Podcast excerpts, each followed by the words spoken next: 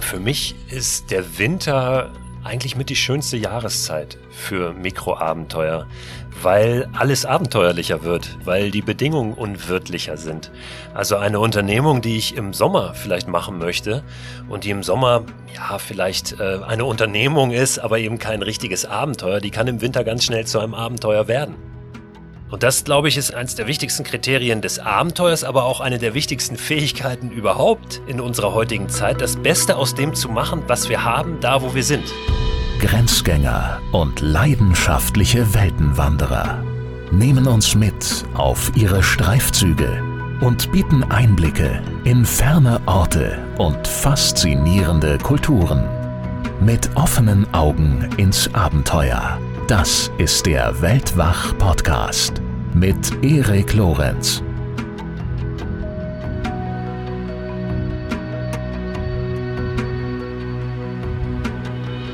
Wie können uns Mikroabenteuer durch die Corona-Zeit helfen? Was können wir aus den kleinen Abenteuern vor der Haustür für uns lernen? Und wie viel Abenteuer ist überhaupt noch möglich mit den aktuellen Lockdown-Einschränkungen und aber auch bei diesen eisigen Temperaturen? Über all diese Fragen spreche ich in dieser Episode mit dem Mikroabenteuer-Experten Christo Förster, der bereits in Weltwach Folge 119 und in Weltwach Plus Episode 10 bei uns zu Gast war. Und ich bzw. wir sprechen mit einigen Mitgliedern des Weltwach Supporters Clubs, die unserem Gespräch via Livestream beigewohnt und dann zum Schluss ihre eigenen Erfahrungen und Gedanken beigesteuert haben.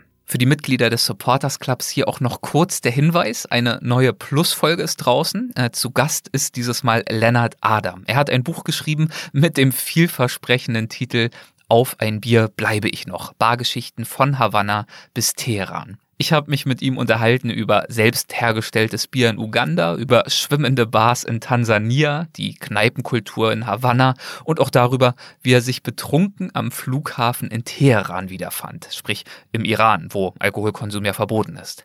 Aber keine Angst, es geht nicht um sinnloses Besaufen in dieser Folge, auch nicht um Trinkspiele oder so, sondern es geht darum, welche Geschichten er im Mikrokosmos Kneipe gefunden hat, wie er nach diesen Geschichten sucht und was er über die Menschen und ihre ihre Leben und Länder erfahren hat und auch über sich selbst. Und jetzt geht es los mit Christo. Über ein paar der Themen, die wir gleich anschneiden, haben wir uns auch schon in unseren früheren Gesprächen unterhalten. Da gibt es also hier und da leichte Überschneidungen, aber es gibt auch viel Neues, viel Inspiration für Mikroabenteuer im Winter. Viel Spaß, los geht's. Hallo Christo, willkommen zurück bei Weltwach. Es äh, freut mich sehr, dass du wieder mit dabei bist. Ganz herzlichen Dank für die Einladung und moin aus Hamburg zu jeder Tages- und Nachtzeit. ja, ich habe es ja schon in meiner Anmoderation gesagt. Also Mikroabenteuer liegen eigentlich voll im Trend. Gerade auch im Corona-Jahr 2020 haben sich viele von uns auf Unternehmungen in der Heimat fokussiert. Aber momentan ist selbst das kaum noch möglich, denn wir führen das Gespräch während des Lockdowns im Januar 2021. Und daher zunächst mal an dich die Frage, wie geht's dir? Wie schlägst du dich? Ach, mir geht's ganz gut. Ich bin gesund. Das ist ja das Wichtigste in diesen Tagen. Ähm, ich merke natürlich aber auch, dass äh, diese eingeschränkte Freiheit auf Dauer so ein bisschen an mir zehrt. Äh, das mhm. will ich nicht verhehlen und ich glaube, das darf man auch gerne sagen, dass das ganz schön nervt. Ähm, nichtsdestotrotz, ähm, ja, bin ich einfach froh, dass ich gesund bin und äh, dass ich ein Dach über dem Kopf habe. Ich glaube, vielen geht es schlechter, deshalb will ich nicht jammern. ich bin aber in der Tat auch mittlerweile so ein bisschen zu Hause Experte geworden, auch Quarantäne-Experte. Wir hatten Corona in der Familie. Meine Frau war mhm infiziert. Es ist an mir und den Kindern vorübergegangen. Trotzdem waren wir in Quarantäne. Ähm, die Kinder, die sind beide in der Schule, waren auch noch mal eine Zeit lang in Quarantäne. Ähm, also ich bin auch ein bisschen Experte dafür mittlerweile, was es bedeutet, sehr äh, eingeschränkt zu sein. Und ähm, ich finde es ganz faszinierend, da auch mal drauf zu schauen, was ist dann noch möglich, selbst in, in so einem eingeschränkten äh, Leben. Äh, nichtsdestotrotz gucke ich aber natürlich auch ein bisschen äh, weiter raus und sehe so ein bisschen auf die ja, auf die gesellschaftlichen Entwicklungen, wenn man das so nennen kann, und versuche mir da einen Überblick zu verschaffen und äh, finde es sehr interessant, was da gerade passiert ähm, und was sich da beobachten lässt. Die Mikroabenteuer sind schon seit, also waren vor Covid-19 und vor der Pandemie auch schon ein Thema, was immer mehr Interesse geweckt hat. Ja. Dazu muss ich immer vorab schicken, die Mikroabenteuer oder die Idee des Mikroabenteuers, des kleinen Abenteuers vor der Haustür ohne großen Aufwand ist ja keine bahnbrechende Neuerfindung. Ähm, aber es ist ein, eine Idee, die momentan gerade ganz viele Menschen ähm, abholt und Bedürfnisse trifft. Und das war schon vor der Pandemie so. Und nun ist es natürlich im letzten Jahr so gewesen, 2020, dass ähm, das nochmal eine ganz andere Relevanz bekommen hat, weil sehr viele darauf zurückgeworfen waren, auf das, was sich nun vor der Haustür umsetzen lässt. Und eben auch diese Idee für sich nochmal entdeckt haben. Das spüre ich natürlich auch, dass äh, das Interesse an dem Thema noch größer geworden ist. Das bringt aber auch neue Herausforderungen mit sich. Das haben wir auch alle erfahren in den äh, letzten Wochen. Was ist denn, wenn alle auf einmal in die Natur vor der Haustür aufbrechen. Ähm, nichtsdestotrotz ist das Draußensein und jede Stunde draußen einfach eine gute Stunde für den einzelnen Menschen und ähm, auch in der jetzigen Situation können wir natürlich viel raus. Ähm, wir, wir können vor die Tür, wir können durch die Wälder streifen, wir können ähm, die Gewässer besuchen. Aber auch da gilt es immer so abzuwägen, äh, gehen wir jetzt dahin, wo alle hingehen, ja, dann kriegen wir wieder ein Problem. Ähm, das ist für mich auch eine Herausforderung in diesem Winter insbesondere. Wie gehe ich persönlich damit um, auch in meiner Rolle des, ja, sagen wir mal, Inspirators, der Menschen ja eben dafür begeistern möchte, auch eben rauszugehen ja. und zu machen und diese ganzen Gründe dagegen mal wegzuschieben. Jetzt gibt's aber nur mal ein paar Gründe, die lassen sich nicht so einfach wegschieben. Und das äh, macht die Situation natürlich besonders. Das war jetzt eine lange Antwort auf die Frage, wie es mir geht. Mir geht's gut. da hat sich ähm, einiges angestaut. aber das ist mir geht es, mir geht es sehr gut. Ähm, ich habe aber auch durchaus mit Herausforderungen zu kämpfen, mit denen ja. viele andere zu kämpfen haben. Das geht an mir nicht vorbei auf verschiedenen Ebenen, ähm, sei es beruflich, ähm, Vorträge, die ich nicht machen kann seit Beginn der Pandemie, ähm, familiär Herausforderungen mit Kindern im Homeschooling.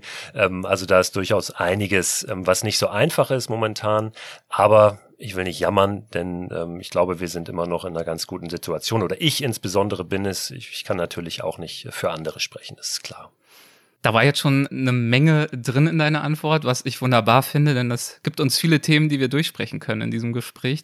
Ein Punkt, den du angesprochen hast, äh, das sagst du auch immer ganz selbstkritisch und bescheiden dazu, ist, Mikroabenteuer, der Begriff, der Trend, das ist jetzt nicht sonderlich bahnbrechend. Wenn man dir jetzt vorwirft, muss man da jetzt so ein großes Ding draus machen, dass man irgendwie mal draußen unterwegs ist und was unternimmt. Und äh, in unserem allerersten Gespräch hast du mir dazu eine wunderbare Anekdote erzählt, die ich seither auch schon diverse Male selbst wiedergegeben habe. Ich habe sie sozusagen äh, dir entliehen, aber natürlich immer brav zitiert erzähl die doch noch mal. Und zwar ähm, gab es mal, vielleicht erinnerst du dich, äh, was du mir da erzählt hattest, diesen Herrn, der genau mit dieser Skepsis dir gegenübergetreten ist und meinte, ja komm, also bei der Bundeswehr, da haben wir vor 30 Jahren schon draußen geschlafen. Ja, genau, natürlich erinnere ich mich daran. Das erzähle ich auch des Öfteren. Und ähm, ja, meine Rückfrage war dann in dem Fall, ja, wann hast du denn zum letzten Mal draußen geschlafen? Und dann kam die Antwort, naja, ich habe ja gerade gesagt, vor 30 Jahren bei der Bundeswehr. Und darauf entgegnete ich dann ja, genau darum geht es ja bei dieser Idee, ähm, dass wir eine Motivation finden, einen Anlass finden, um einfach rauszugehen. Ähm, ist doch völlig egal, wie wir das nennen. Hauptsache, wir machen das wieder, was gut war, was wir in einer positiven Erinnerung haben. Wir holen uns das irgendwie zurück. Und ähm, ja, wir haben ja immer viele Gründe, warum das dann nun gerade nicht geht. Ja. Ähm, das sage ich auch immer wieder. Viele Menschen sagen, ich bin eigentlich ein Abenteurer oder eine Abenteurerin. Nur gerade passt es gerade nicht so gut, ja, gerade komme ich nicht dazu oder gerade sprechen die und die Gründe dagegen. Ähm, so geht es mit vielen Sachen im Leben übrigens. So eigentlich ernähre ich mich gesund, aber gerade habe ich keine Zeit gehabt, vernünftig einzukaufen. Ne? Ja, ähm, ähm, aber diese Worte hast du so ähnlich tatsächlich auch beim ersten Gespräch gesprochen und die sind mir fast zum Verhängnis geworden, denn in diesem ersten Gespräch ähm, habe ich dir dann auch versprochen, okay, ich bin jetzt motiviert, ich will jetzt auch am Start sein. Ich besorge mir eine Hängematte, ich gehe in den Wald, ob es nun im Winter ist oder nicht, ich ziehe das Ding jetzt durch. Und so habe ich es dann auch gemacht, in der Februarnacht ausgerechnet, weil die Aufschieberitis, den Vorwurf wollte ich mir nicht machen lassen. Es war dann leider Gottes eine eiskalte, regnerische, stürmige Nacht in irgendeinem matschigen Feld am Rande des Kölner Forst. Ähm, wir standen dann auch noch ein bisschen über, ich weiß gar nicht mehr, WhatsApp oder Instagram in Kontakt. Und es war eine der der erbärmlichsten Nächte, die ich seit langem verbracht habe, aber die Erinnerung. Ein Abenteuer par excellence, genau, würde ich jetzt sagen, oder? Genau, genau, genau. Die Erinnerung, die ist da. Ja, genau, das ist ja äh, die, der Fall, wenn wir solche solche Erlebnisse haben, die eben auch nicht perfekt sind. Äh, das ja. sind ja die, die bleiben.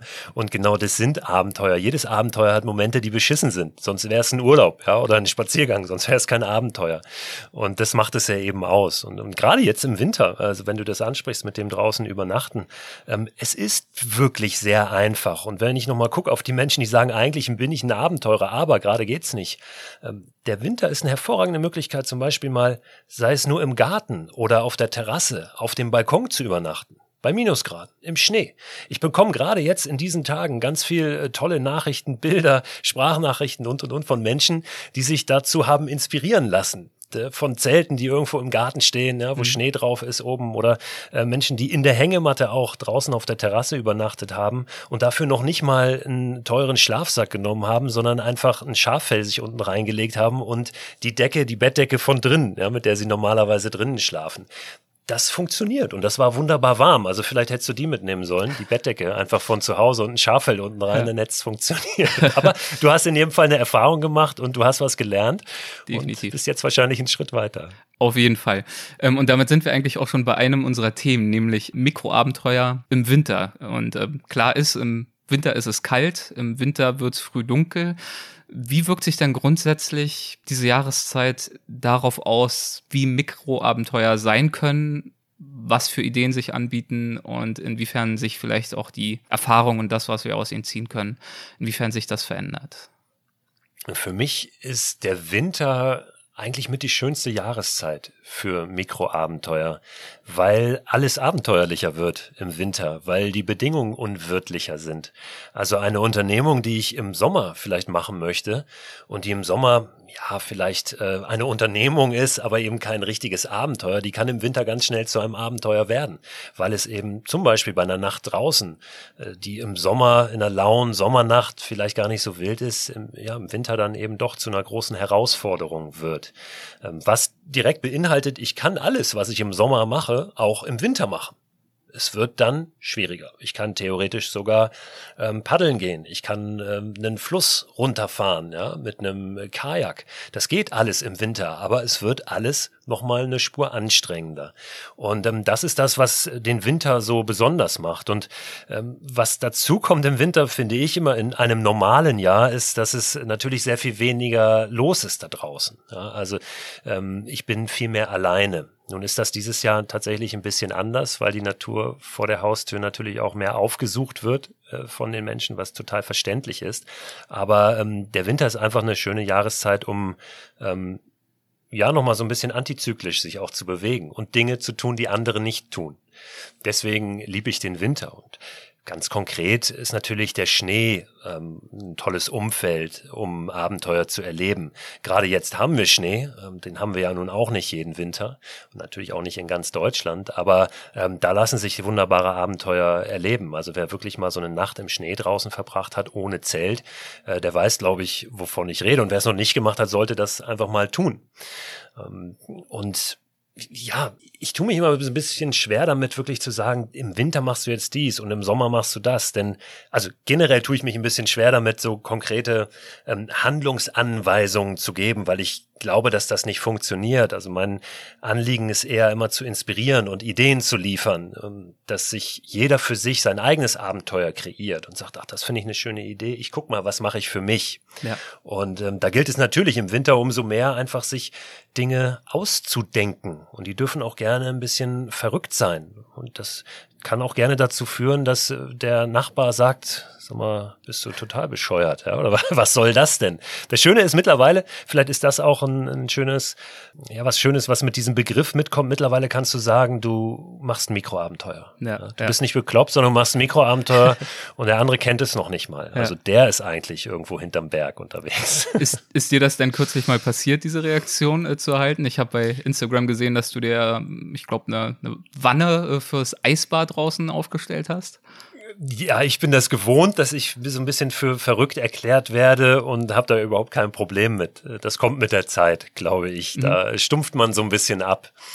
Ja, ich habe mir in der Tat äh, jetzt im Winter, das war in der Quarantänezeit, in, in der wir uns befanden, habe ich mir eine Badewanne in den Garten gebaut. Ich bin nun in der glücklichen Lage, einen, keinen großen, aber am Stadtrand von Hamburg einen kleinen Garten wenigstens zu haben, draus zu können. Das kann ja nun auch nicht jeder. Ähm, aber ich habe auf eBay Kleinanzeigen mir einfach eine Badewanne rausgesucht. Die war zu verschenken, eine alte Badewanne. Die habe ich mhm. mir abgeholt.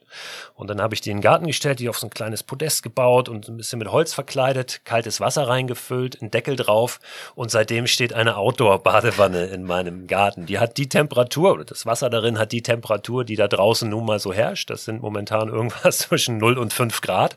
Und immer wieder mal, so ungefähr jeden zweiten Tag, lege ich mich da rein für ein paar Minuten. Mhm. Und das weiß ich gar nicht, ob man das jetzt schon als Mikroabenteuer bezeichnen sollte. Unter normalen Umständen wäre das jetzt für mich kein Abenteuer, weil da für mich immer noch ein bisschen mehr drin steckt. Aber gerade jetzt in dieser Lockdown-Zeit, in der Pandemie-Zeit, habe ich für mich auch diese Abenteuer noch mal so ein bisschen anders interpretiert. Also für mich ist das Abenteuererleben gerade in dieser Zeit einfach ganz bewusst noch mal achtsamer. Mhm. Für mich fühlt es sich gerade gar nicht richtig an, los zu toben und ähm, wirklich jetzt wilde Abenteuer auch im Kleinen da draußen zu erleben. Das ja, fühlt sich einfach gerade nicht so danach an. Ich glaube, das das ist gerade nicht angesagt, das kann noch warten, das kommt dann wieder.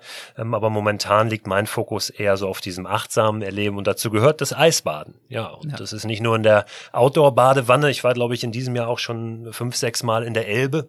Mhm. Bei uns in Hamburg ist nicht so weit weg von mir, da kann ich schön mit dem Fahrrad hinfahren. Also schwing mich auf mein Fahrrad, fahre eine halbe Stunde ans Wasser, gehe dann da einmal rein, halte ein paar Minuten aus und fahre wieder zurück. Das sind so meine kleinen Abenteuer momentan oder meine kleinen Draußenerlebnisse, meine Momente, in denen ich dann, das schwingt ja bei jedem Abenteuer auch mit, glaube ich, in dem ich, in denen ich voll im Moment bin. Ja, also wirklich bei dem, was ich da tue und sehr bei mir selbst. Und ich glaube, das ist in der jetzigen Zeit ja auch was ganz, ganz Wichtiges, dass man mal, dass man mal auch das alles, was da draußen ist, ein Stück weit ausblendet und hinter sich lässt und mal voll im Moment und bei sich selbst ist. Und das gelingt mir in dem kalten Wasser sehr, sehr gut. Ist ein Prozess. Also ich ja. bin beim ersten Mal auch äh, nach 30 Sekunden wieder rausgesprungen, glaube ich. Und habe dann aber relativ schnell gemerkt, dass es einen Punkt gibt, wenn es richtig schmerzt in diesem eiskalten Wasser, dann kann es dir gelingen, wenn du, wenn du loslässt dass du über diesen Punkt hinwegkommst. Ja. Und dann kannst du dir vorstellen, dieser Schmerz ist eigentlich äh, eher, wird ausgelöst von etwas Warmen oder von, von, Hitze. Also es geht sehr viel um das Atmen und Loslassen so in dem Wasser. Und das ist auch ein, ein schönes Bild eigentlich. Also im ersten Moment verkrampfst du so mhm. und stopfst eigentlich die Atmung. Also du, du atmest nicht weiter, willst aufhören und eigentlich nur noch raus. Aber wenn du das dann auflöst und loslassen kannst, dann kann es dir gelingen, da ein paar Minuten drin zu bleiben. Hab mhm. aber auch festgestellt, ähm, dass ich nicht zu lange drin bleiben sollte das hat mir dann irgendjemand gesagt, der sich sehr intensiv damit beschäftigt. Also zwei Minuten, dann ist der Effekt erreicht, mhm. habe ich mir sagen lassen und das auch mittlerweile selbst so für mich rausgefunden.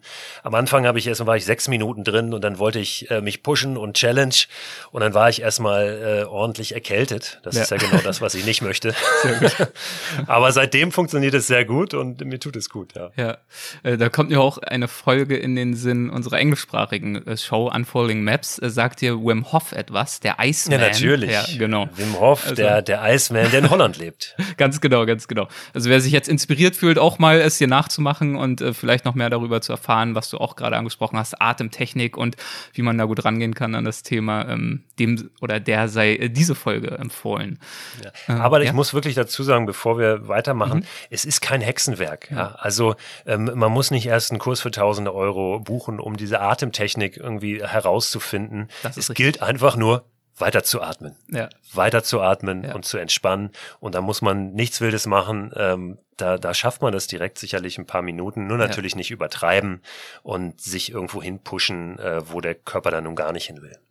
Du hast gerade schon äh, so anklingen lassen, was ja auch offensichtlich wahr ist, dass eben die üblichen äh, Mikroabenteuer und schon gar nicht die Makroabenteuer, dass das momentan einfach nicht angeraten ist.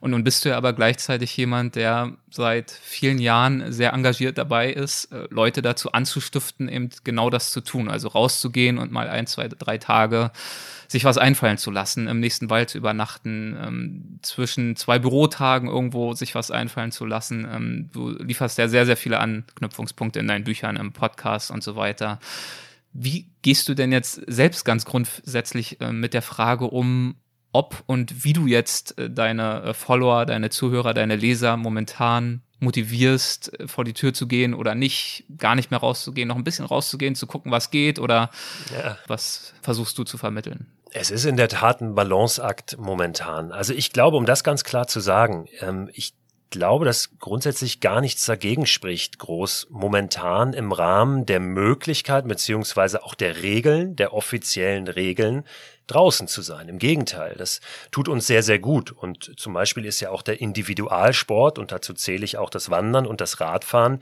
nicht nur erlaubt, sondern ausdrücklich erwünscht, weil es uns einfach gut tut, weil es uns gesund hält. Ich glaube, ein großer Anteil daran, dass im Sommer ähm, das Pandemiegeschehen etwas niedriger war, ist, dass wir alle draußen waren ja, mhm. und äh, draußen mehr gelebt haben. Ähm, insofern ist es für den Einzelnen sicher, immer gut draußen zu sein, auch lange draußen zu sein. Ähm, die Frage ist natürlich so ein bisschen, wie differenziert auch Botschaften ihren Weg finden. Also ich bin immer sehr darauf bedacht, wirklich ähm, Einmal natürlich auf die Verbote zu, Verbote, Verbote ist immer so negativ, also oft auf das, ähm, was eben gerade angesagt ist oder auch vorgegeben ist von der Regierung, dass wir das einhalten und aber natürlich, dass wir auch zum Beispiel Naturschutzverordnungen einhalten. Also ich bin immer dafür rauszugehen, raus, raus, raus, alle Ausreden weg, aber uns an die Regeln halten, weil wir sonst immer äh, ja, vor Probleme kommen werden, gesellschaftlich. Ja. Und diese Differenzierung, die geht manchmal auf dem Weg, den so eine Botschaft nimmt, momentan verloren.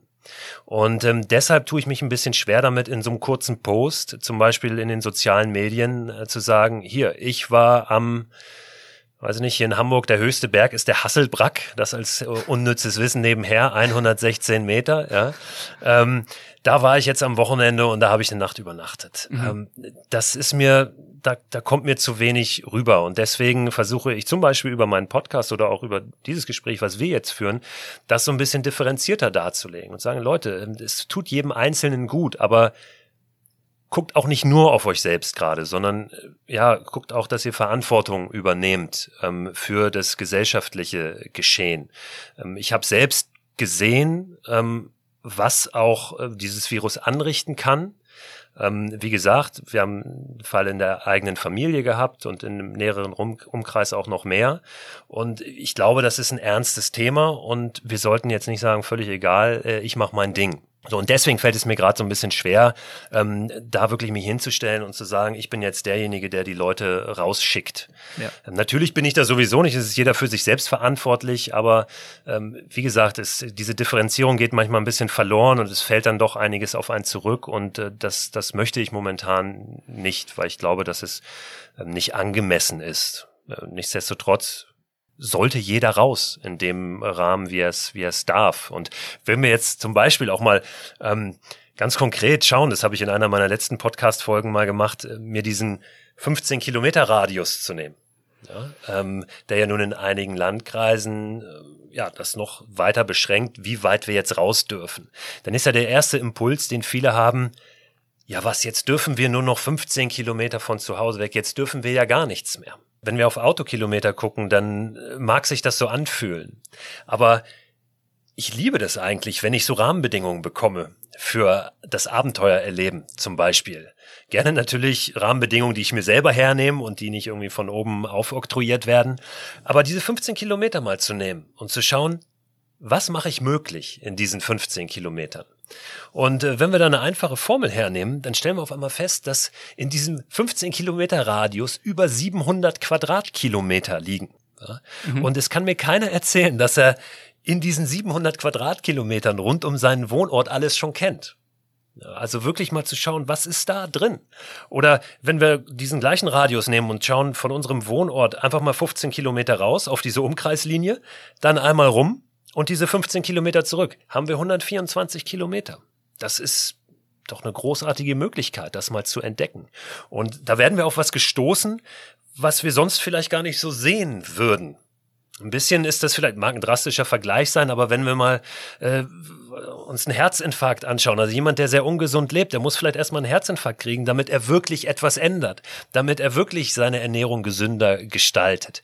Und manchmal brauchen wir so einen, so einen Schuss vor den Bug, um etwas zu sehen, auf mhm. etwas gestoßen zu werden. Und ähm, diese 15 Kilometer, finde ich, kann man wunderbar nehmen, zum Beispiel dafür. Ja. Und dann auch, ja, jenseits der Pandemie mal zu schauen, ähm, ja, vielleicht nehme ich mir mal 10 Kilometer Radius oder Vielleicht nehme ich mir mal 100 oder vielleicht sage ich, ich laufe einen Tag lang nur geradeaus oder ich sage, ich darf zwei Tage lang nur 10 Euro ausgeben. Also ich setze mir so Rahmenbedingungen oder Challenges, ähm, die dann für mich ein Abenteuer gleich ausmachen. Und dann ja, muss ich halt schauen, wie ich mit dem, was mir möglich ist, etwas mache. Und das, glaube ich, ist eine der wichtigsten, eines der wichtigsten Kriterien des Abenteuers, aber auch eine der wichtigsten Fähigkeiten überhaupt in unserer heutigen Zeit, das Beste aus dem zu machen, das, was wir haben, da, wo wir sind. Ja. Und nicht immer zu sagen, aber eigentlich wären wir gerne da. Und ähm, jetzt müssen wir aber erst ans Ende der Welt. Und wenn ich, hier kann ich ja nicht. Und das ist genau das, äh, worum es geht bei dieser Idee des, des Mikroabenteuers, wirklich hier und jetzt was zu verändern. Und ein Stück weit glaube ich schon, dass die Pandemie mit allem, was sie an Negativen und Nervigen mit sich bringt, da auch eine Chance sein kann.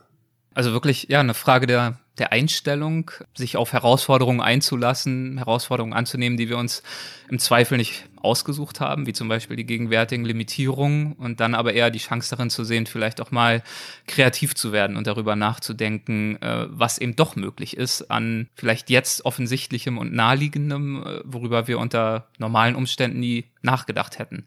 Und genau diese Fähigkeit, äh, das zu ermöglichen einem selbst, hast du ja gerade auch äh, gesagt, ist ja auch dann wiederum eine, ist ein sehr, sehr gutes Training, eben auch grundsätzlich mit diesen gegenwärtigen Einschränkungen und Rückschlägen umzugehen, nicht wahr? Und dann auch darüber hinaus, auch langfristig, sich so ein bisschen abzugewöhnen, Wünsche, Ideen, Pläne sozusagen zu vertagen, bis entweder das ganz große Ding möglich ist, zum Beispiel die ganz große Reise oder ich muss noch warten, bis ich 10.000 Euro angespart habe oder bis ich die Rente erreicht habe, dann kann ich dies und dann kann ich das machen, sondern das ist ja eigentlich dein ganzer Ansatz zu sagen, das, was wir aus dem großen Abenteuer ziehen können, aus der Reise nach Patagonien oder in die Arktis oder in die Sahara, wenn wir smart sind und wenn wir das runterbrechen auf ganz bestimmte Impulse, die uns das geben kann, dann können wir, dann müssen wir nicht warten, dann können wir das Abenteuer zu einem Teil unseres Alltags machen und oder zumindest das, was äh, diese großen Abenteuer uns geben können an positiven Impulsen, an Empowerment, an Unabhängigkeit, an, an einer positiven Einstellung. Total. Also ich, ich glaube wirklich, dass ich will auch das die großen Abenteuer gar nicht schlecht machen. Ne? Das eine schließt das andere ja nicht aus. Aber ich glaube oft, dass wir in den, den großen Abenteuern etwas suchen, was wir viel näher schon finden können. Ja, dass wir, ähm, was, was kann das sein? Das äh, kann zum Beispiel sein, ähm, ja, also vielleicht sollte es jeder sich mal fragen und, und auch mal so ein Stück weit runterbrechen, analysieren, ähm, was waren denn die, die schönen Erlebnisse, die schönen Reisen, die ich gehabt habe und was waren die Kriterien, die die so schön gemacht haben? Es war sicherlich nicht nur das weit von zu Hause entfernt sein. Vielleicht auch. Aber warum habe ich mich dann vielleicht anders verhalten? Das ist ja auch oft ein Aspekt, der damit reinspielt. Ich bin einfach nicht in meinem normalen Umfeld. Also darf ich ein Stück weit auch ein anderer sein. Ich bin selber ganz anders unterwegs. Ich bin vielleicht offener, gehe offener auf andere Menschen zu. Ähm, oder vielleicht muss ich auch nichts. Ich habe keine Termine. Ähm, ich kenne mich da nicht aus, wo ich bin. Ich habe das noch nicht gesehen. Aber all diese Kriterien kann ich auch nehmen und runterbrechen und mal schauen, wie kann ich die denn ja in einem kleinen Abenteuer, aber vielleicht sogar in meinem Alltag auch ein Stück weit verändern und da mal offener unterwegs sein und da mal mir auch vielleicht erlauben, ein anderer zu sein, der ich weit weg von zu Hause mir erlaube zu sein, aber zu Hause eben nicht, weil auch immer andere etwas von mir erwarten, eine bestimmte Rolle, äh, bestimmte Verhaltensweisen. Ähm, also es geht jetzt sehr schon äh, auf eine, ähm, ja, ich will gar nicht sagen spirituelle oder philosophische Ebene, aber eben auf eine andere äh, als nur dieses Abenteuer erleben. Und ich glaube, dass das ganz wichtig ist, mal zu schauen, ähm, was was erwarten wir von den von diesen Reisen oder Abenteuern, die wir machen, was macht das mit uns und hängt es wirklich an einer Destination oder nicht an ganz anderen Dingen? Ja, oftmals hängt es ja ähm, damit, dass wir uns mit dem für uns Unbekannten konfrontieren wollen und was dazulernen möchten an Erfahrungen, an Wissen, an Begegnungen.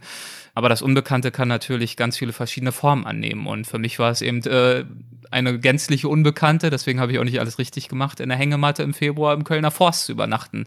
War auch nicht viel weniger aufregend als äh, viele Dinge, die ich an weiter entfernten Orten unternommen habe. Und ein anderer wichtiger Punkt ist ja, was du angesprochen hast, als es um deine Eiswanne ging, äh, das Thema Achtsamkeit, das du versuchst gerade ein bisschen stärker zu fokussieren.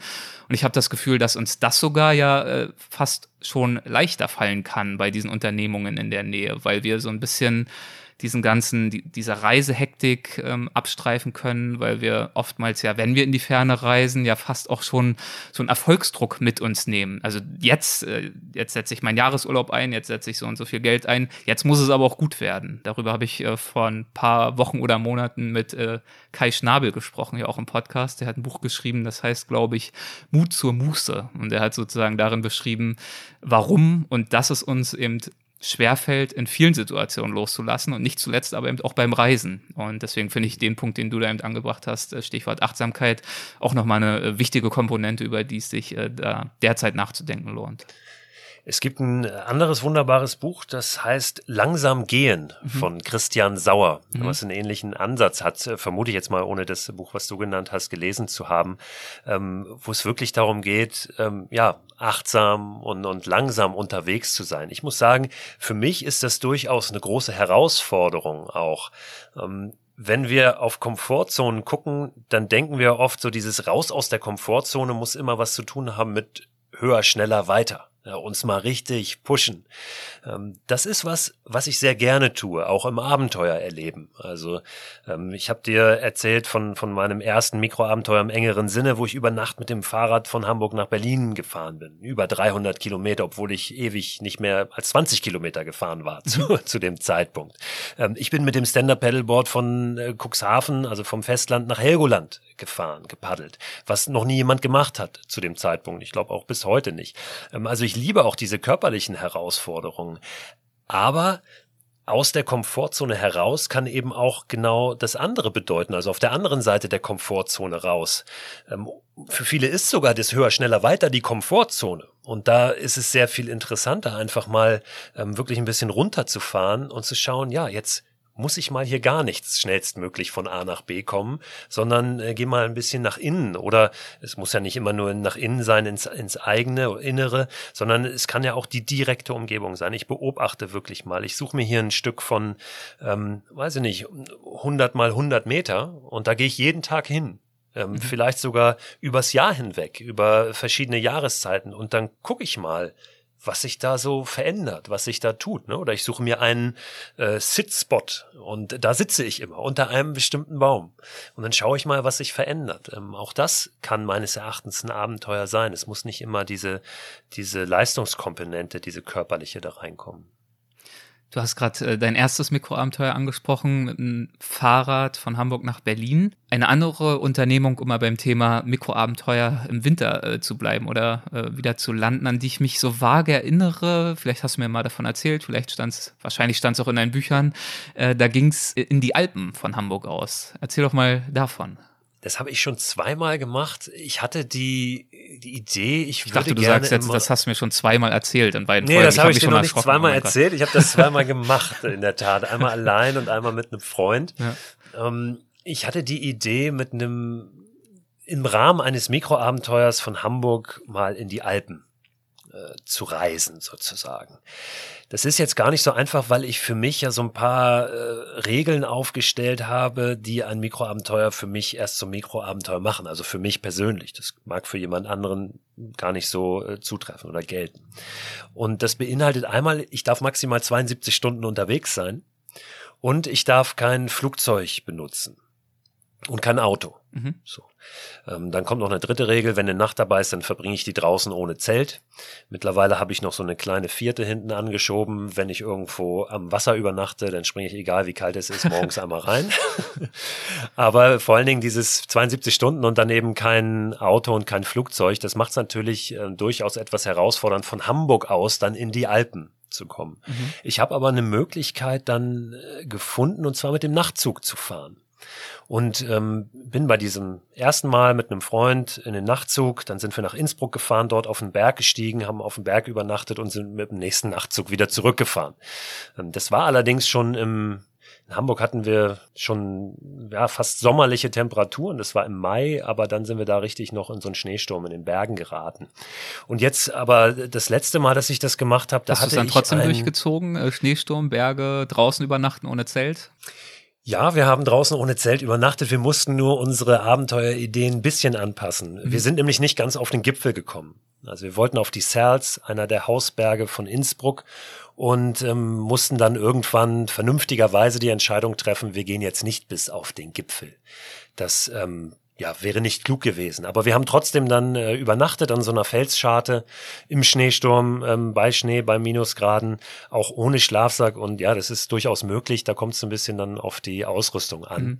Und ähm, das hat gut funktioniert. Und dann sind wir am nächsten Tag zurück und wieder nach Hamburg gefahren. Also es war wirklich ein großartiges kleines Abenteuer.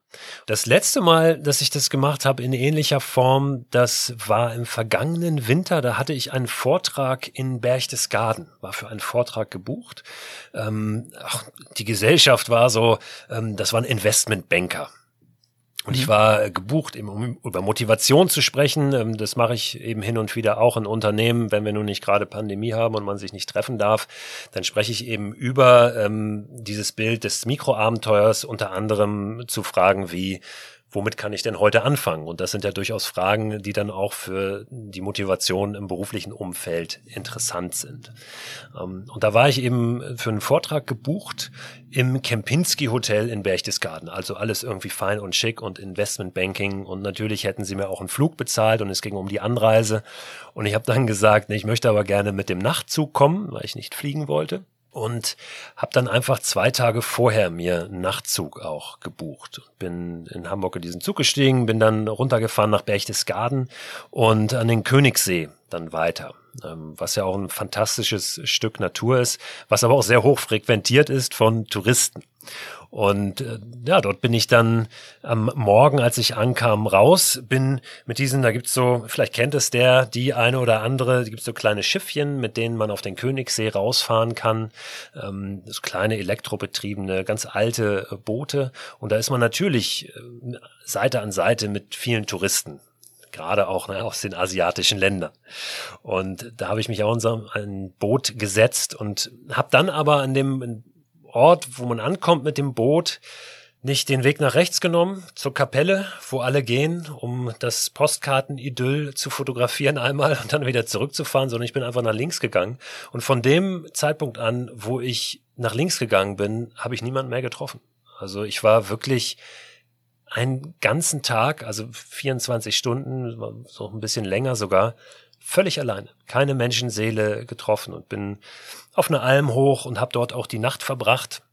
Unter einem fantastischen Sternenhimmel. Natürlich war die Hütte geschlossen, aber ich habe direkt an der Hütte, äh, manchmal gibt's auch so Noträume in Hütten. Ich glaube, momentan sind die auch geschlossen. Also auch das ist gerade jetzt in der Situation ein bisschen ein schwieriges Thema. Aber im vergangenen Winter war das gut möglich und bin aber gar nicht in diesen Notraum rein, sondern habe meine Hängematte unter der Veranda aufgehängt und ähm, da eine wunderbare Nacht verbracht und bin dann am nächsten Morgen zurückgewandert, bin zurückgefahren auf dem See und dann direkt ins Kempinski Hotel, was ein sehr besonderer Kontrast war, habe mich da in die Sauna gesetzt und fein äh, gegessen.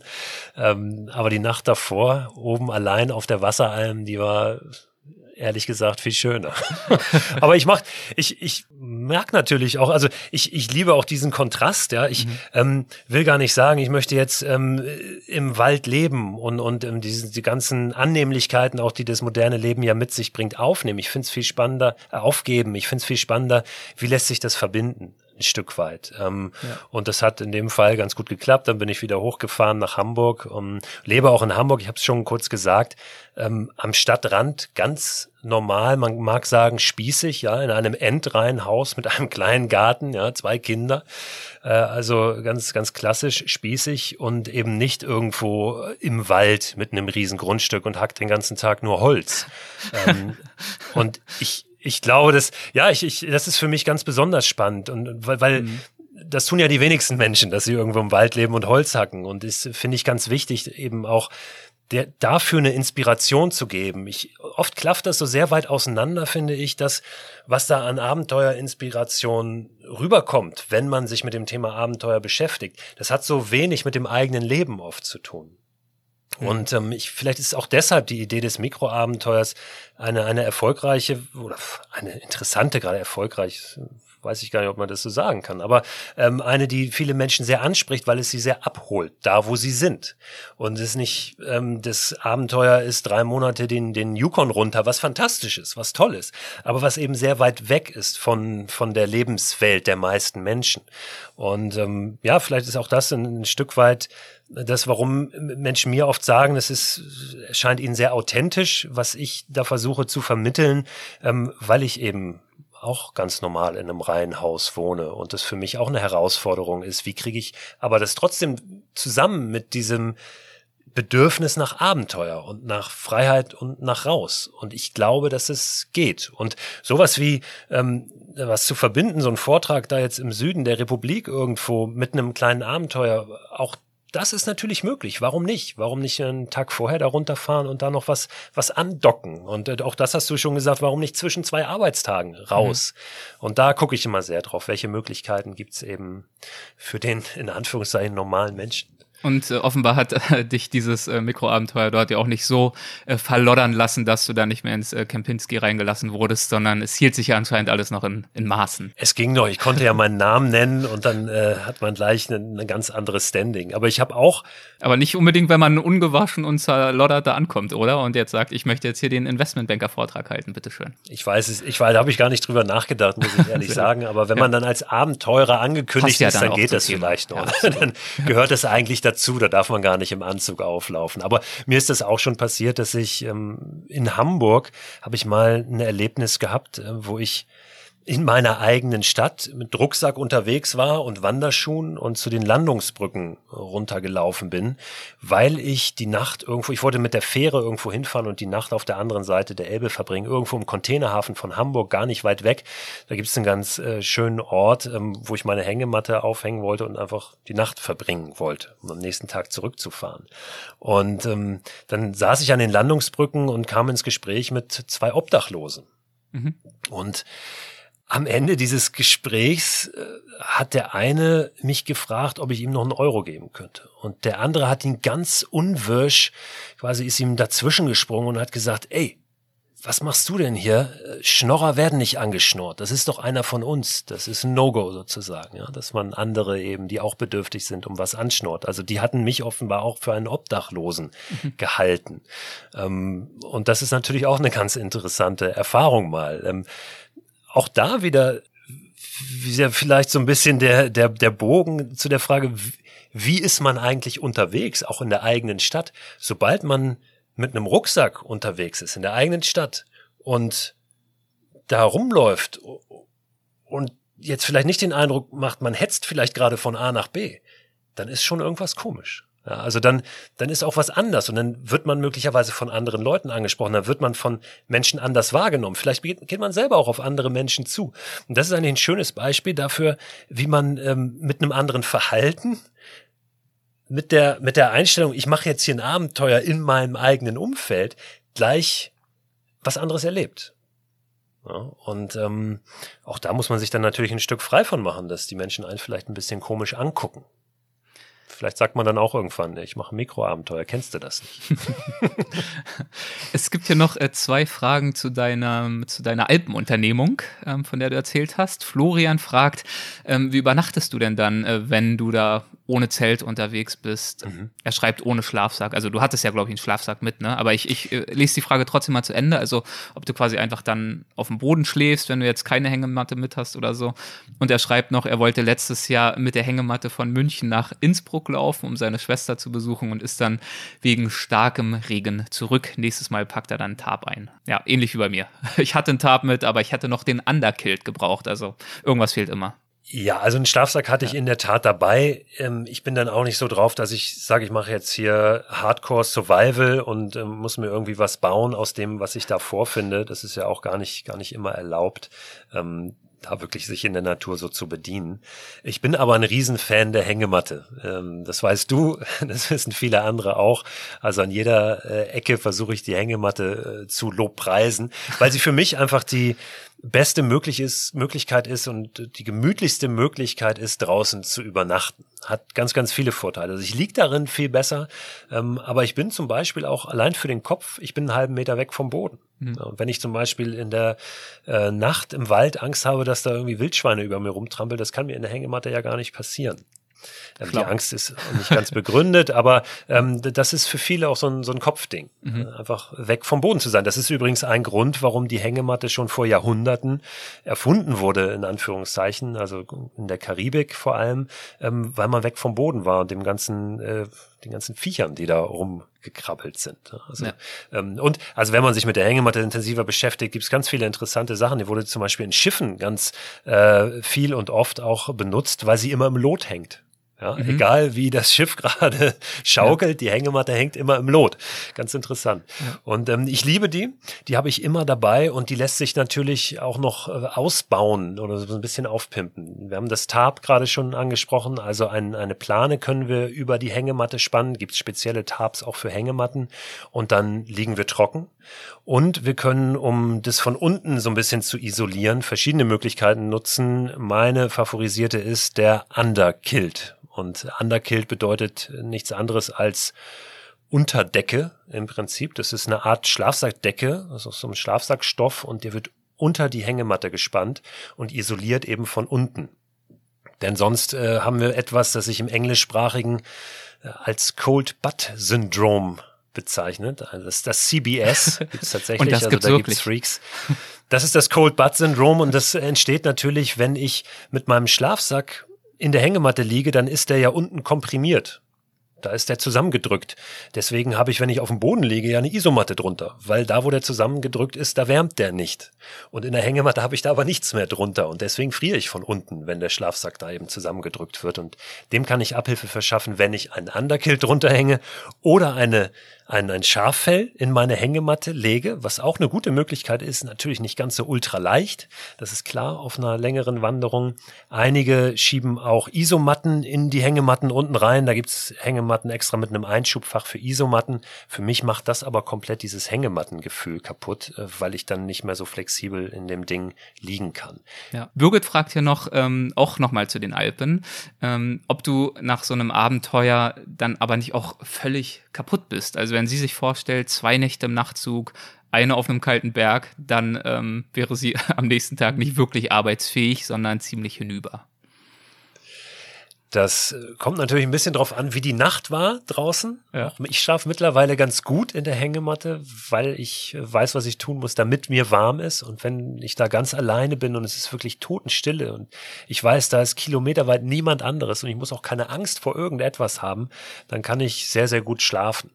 Ähm, und ich hatte in der Tat aber auch noch eine Nacht im Kempinski Hotel ja, vorher und einen Abend mit Sauna. Insofern äh, war das in dem Fall nicht so dramatisch. Aber ähm, ich kann natürlich trotzdem nachvollziehen, dass man nach so einer Nacht draußen vielleicht manchmal ein bisschen gerädert ist. Mhm. Draußen schläft es sich natürlich nicht ganz so fest wie drin. Das kenne ich auch. Und manchmal komme ich dann äh, morgens wieder und bin in der Tat ganz schön fertig. Aber oft spüre ich das dann erst am Abend, weil ich so diese Energie von der Nacht draußen in mir trage. Eine Nacht wirklich äh, komplett draußen gewesen, Sauerstoff getankt ohne Ende und natürlich auch noch ein bisschen euphorisiert von diesem Erlebnis. Das trägt mich dann sehr, sehr gut durch so einen Tag und am Abend werde ich dann auch sehr gerne müde und mhm. ja, leg mich aufs Sofa und macht dann irgendwann die Augen zu. Vielleicht noch ein Beispiel, bevor wir dann langsam Richtung Ende beziehungsweise Richtung Diskussion kommen. Ähm, ich hatte es auch irgendwo gesehen, gelesen, gehört, ähm, dass du diesen Winter vor dem Lockdown auch äh, wieder kreativ warst und dich in Sachen Mikroabenteuern in Richtung Lappland äh, orientiert hast. Ja, das ist so eine Idee, sich mal Orte herzunehmen, die einen besonderen Namen haben. Und ja. Äh, ja, das als Anlass zu nehmen, als Ziel sich zu nehmen, um dort mal eine Expedition hin zu unternehmen. Ja.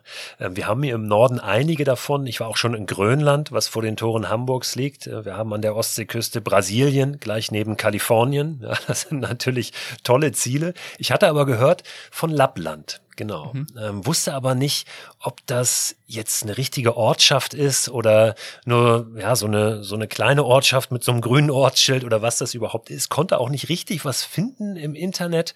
Wusste aber, dass es irgendwo bei Plön da in der Ecke liegen muss. Und Plön, das sind so ungefähr 100 Kilometer von Hamburg aus. Da habe ich mich auf mein Rad gesetzt und bin einfach mal aufgebrochen gen Lappland und habe geguckt, ob ich das finde. Es war in der Tat kurz vor äh, Weihnachten ähm, und dachte, das passt ganz gut. Da kann ich mal schauen, ob der Weihnachtsmann schon fleißig ist. ähm, aber auch nicht in diesem Jahr kurz vor Weihnachten, sondern es war im äh, vergangenen Jahr. Hm, okay. Und äh, habe dann an dem Abend aber Lappland nicht gefunden. Also es war schon dunkel, es wird ja dann um diese Jahreszeit sehr früh dunkel. Und bin da so ein bisschen umhergefahren mit meinem Rad, auch mal auf mein Handy geguckt, auf Google Maps, aber konnte Lappland nicht ausmachen. Ähm, bin witzigerweise dann ein Stück weiter auf ein, ein Restaurant gestoßen, auf so, ein, so eine, ja, einen Gasthof da auf dem Dorf. Ähm, und der hieß Dreiländereck dieser Gasthof. Da habe ich gedacht, aha, das kann ja hier schon mal nicht so falsch sein. Da sagte mir aber die äh, Bedienung dort oder die Inhaberin Renate, sagte mir, ja, sie weiß eigentlich auch gar nicht, warum das Dreiländereck heißt. Sie glaubt eher, weil da drei Landkreise irgendwie aneinander grenzen. Also war das auch die falsche Pferd. Ich bin dann äh, in diesen Gasthof nur um einen Tee zu trinken und bin dann weitergefahren an den Plöner See, habe dort auch übernachtet in meiner Hängematte eine ganz tolle Nacht gehabt ähm, und dann auch morgens einmal ins Wasser gestiegen, um mein Eisbaden dort zu praktizieren, auch im letzten Jahr schon und habe mich morgens nochmal auf den Weg auf Erkundungstour gemacht und in der Tat dann Lappland gefunden. Und Lappland war eigentlich nur eine Straße. Es gab eine Bushaltestelle, auf der stand Lappland. Das habe ich natürlich dann fotografiert und ich hatte mein Ziel erreicht, aber Lappland war jetzt natürlich nicht besonders aufregend oder schön oder spektakulär. Ja.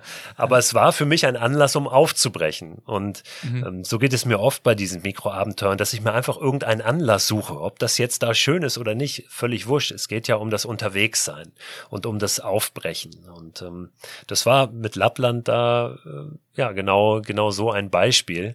Und ich bin dann wieder nach Hause gefahren und konnte stolz erzählen, dass ich in Lappland war. sehr, sehr gut.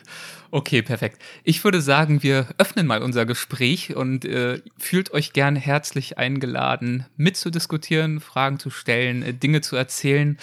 Und bevor es damit losgeht, ähm, bringe ich mal noch eine Frage von Cora ein. Die hat er nämlich im Chat geschrieben. Ihr könnt ja in der Zeit schon mal überlegen, was euch so in den Sinn kommt. Äh, Cora möchte wissen, ist deine Familie denn bei deinen Mikroabenteuern gelegentlich auch mal mit dabei? Also teilt sie deine Begeisterung oder winkt sie eher ab nach dem Motto, ja gut, lass den mal machen?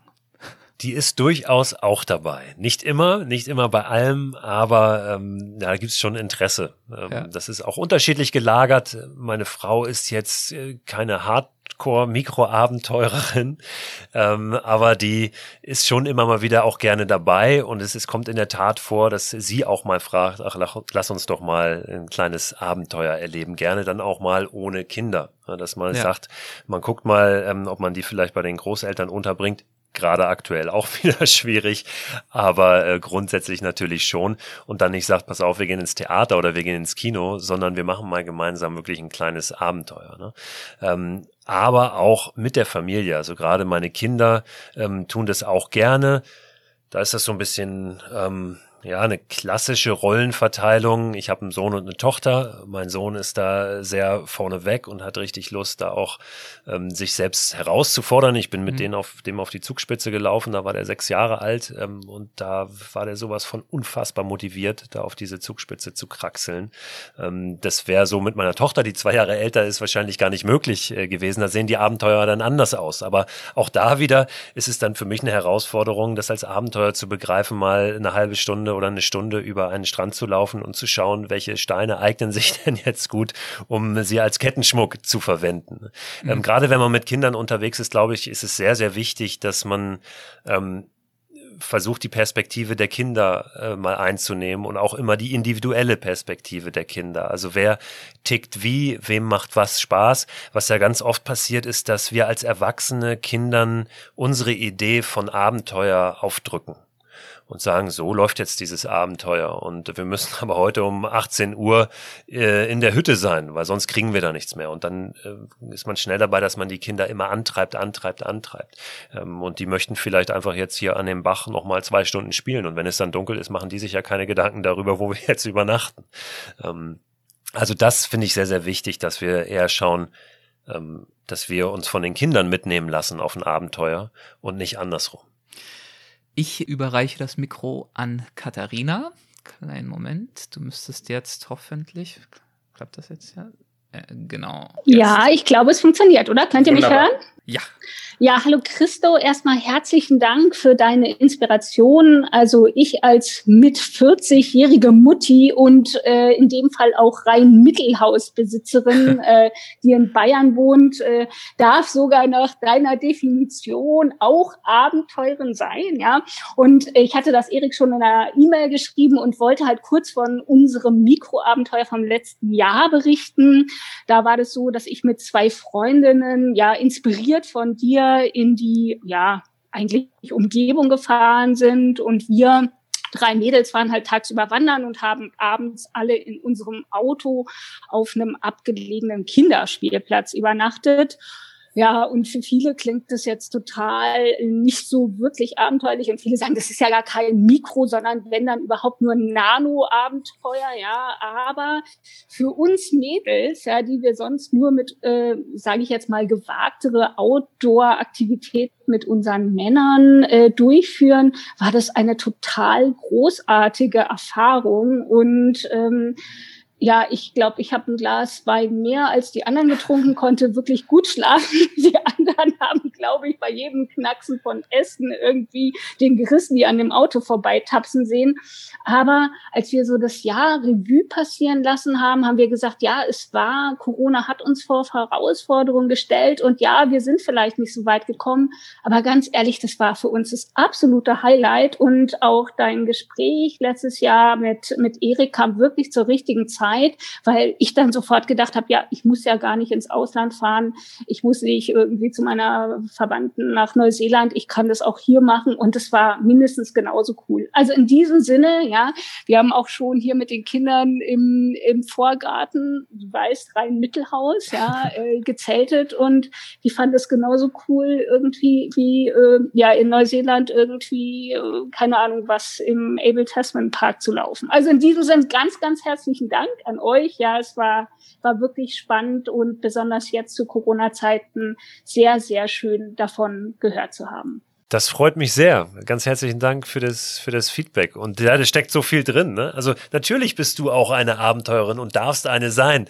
Das dürfen wir uns, äh, sollten wir uns immer wieder auch mal erlauben. Ne? Und nicht davon ausgehen, ja, da muss man erstmal, äh, was weiß ich, was gemacht haben oder muss leistungsfähig sein oder muss, was weiß ich, für ein Athlet sein und dies und das können. Nee, ich glaube, das ist ganz, ganz wichtig, dass wir uns nicht immer nur äh, vergleichen und gucken, ah, das ist vielleicht jetzt nicht so ein tolles Abenteuer wie der oder die macht, sondern dass wir wirklich das einfach als Idee, als Inspiration nehmen und für uns schauen, was können wir umsetzen. Und ich bin auch ein Mitte 40-jähriger Familienvater, der mittlerweile auf seiner Visitenkarte Abenteurer stehen hat, weil ich das einfach mal draufgeschrieben habe. Sehr schön, vielen Dank. Wunderbar, vielen Dank, Katharina. So, gibt es weitere Fragen, Anmerkungen? Ich kann ja noch mal, ich kann ja, ja noch mal erzählen, auch von ja, einer Idee.